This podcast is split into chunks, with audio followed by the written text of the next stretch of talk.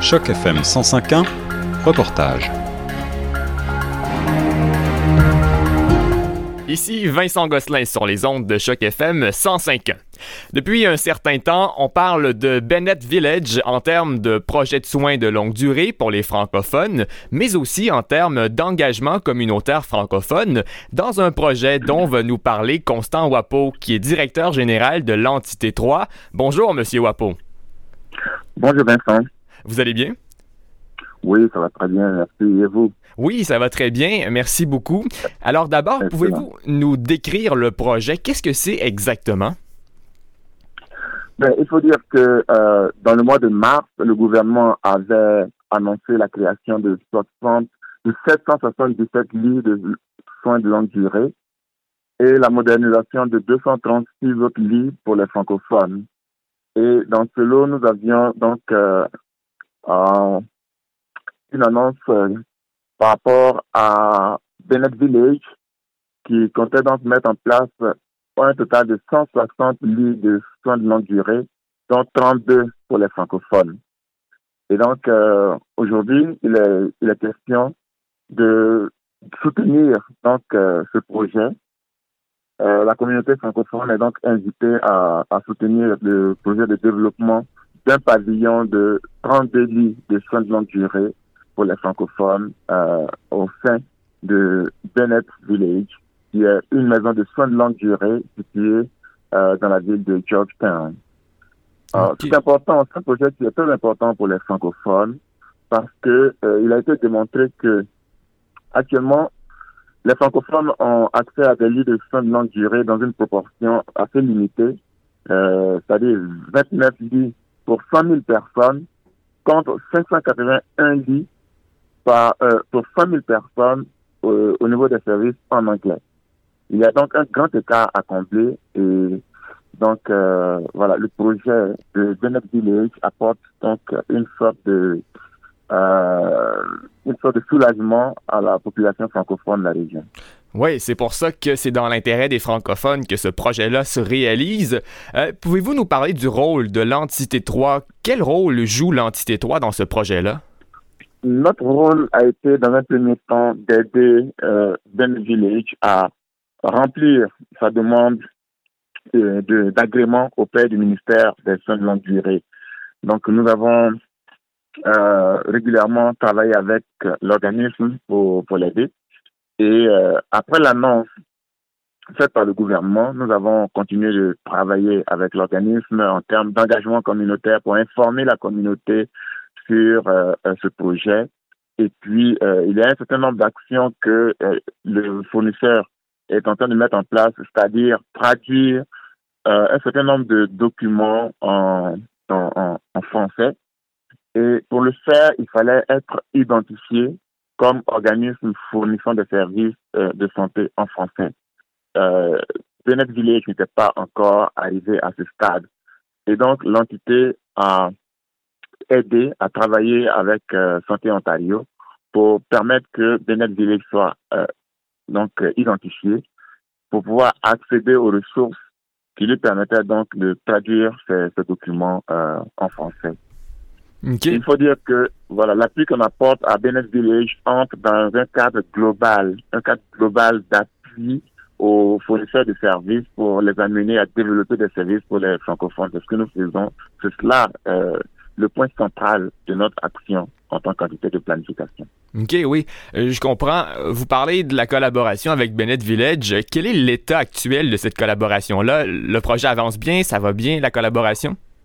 Oui, le, projet avance très bien. Euh, nous, euh, nous avons une, une excellente collaboration avec, avec l'organisme. Et donc, chaque fois qu'il y a des, des événements, nous sommes invités. lorsque l'organisme faisait donc euh, un sondage par rapport à l'implication de la communauté dans, dans le projet.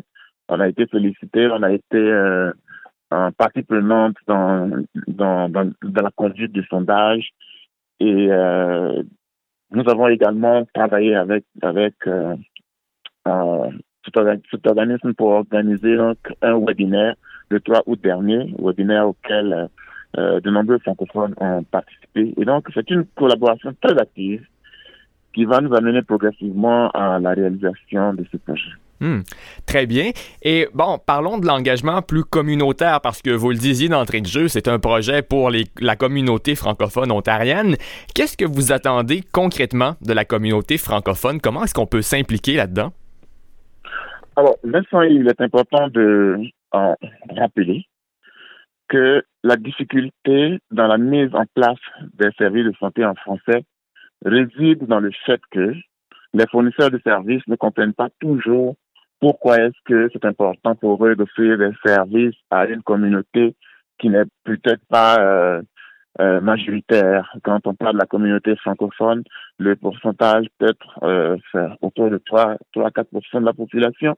Et donc, les fournisseurs se disent, mais pourquoi est-ce devait développer des services pour, les francophones alors que dans nos communautés, ils ne sont pas les plus, les plus nombreux? Les, francophones ne vous demandent pas de services. La réalité est que les francophones pour les services en français, il y a un, une loi qu'on appelle la loi sur les services en français qui donne le droit aux francophones d'accéder à des services de santé en français, enfin, à des services euh, de façon générale et dans notre domaine à des services de santé euh, en français. Les fournisseurs ne connaissent pas toujours euh, cette loi. Ils pensent que c'est un, privilège qu'ils accordent aux francophones en leur offrant des services.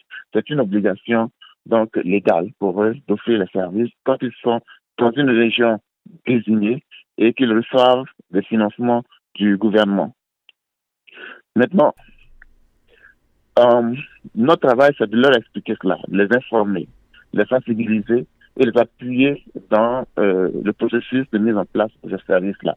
Beaucoup d'entre eux euh, hésitent encore et certains ont compris et veulent être nos ambassadeurs et donc, il y a des fournisseurs comme ça qui deviennent donc nos champions, champions en matière de de services de santé en français. Et c'est dans ce cadre-là que euh, notre collaboration avec euh, Su Wong à Bennett Village est très importante.